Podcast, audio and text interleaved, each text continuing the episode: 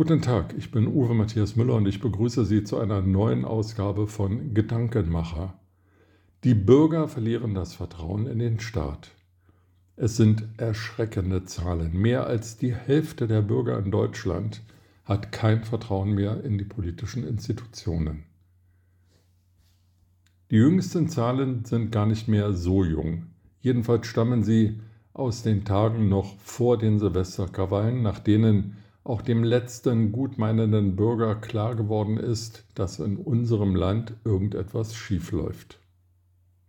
Die Zahlen zeigen einen hohen Grad der Unzufriedenheit der Bürger mit den politischen Institutionen in Deutschland, der weit über die Tagespolitik hinausgeht. Gründe gibt es viele, unzufrieden zu sein mit der Entwicklung in unserem Staat. Ja, unser Staat. Wir, die Bürger, haben das aufgebaut, was unser Land, unsere Gesellschaft, unser Staat ist. Nicht der Bundeskanzler, nicht irgendwelche Minister, Ministerpräsidenten oder Bürgermeister. Wir arbeiten und verdienen das Geld, das die von uns gewählten Politiker ausgeben und verteilen. Wie die da oben das tun, damit sind wir, die Bürger, immer unzufriedener. Land auf, Land ab, macht sich das Gefühl breit, dass die, die im Parlament oder Fernsehen von den Menschen da draußen faseln, abgehoben und oft nicht hinreichend qualifiziert sind.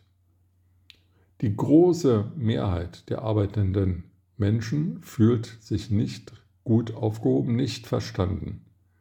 Die Bürger sind der Meinung, dass ihre Interessen nicht vertreten werden, weil sie eben nicht einer zu schützenden und besonders zu umgarnenden Diaspora angehören. Sie, die Bürger, sind, der, sind die Mehrheit, die in einer Demokratie doch eigentlich das Sagen haben sollte.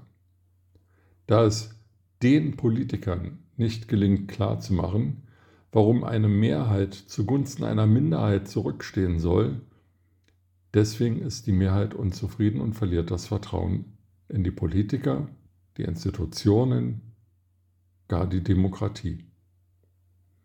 Die endlosen und zu oft ergebnislosen Debatten um Mikrothemen erreichen Millionen um ihre Existenz hart kämpfende Menschen in ihrer erdrückenden Wirklichkeit des Lebens nicht.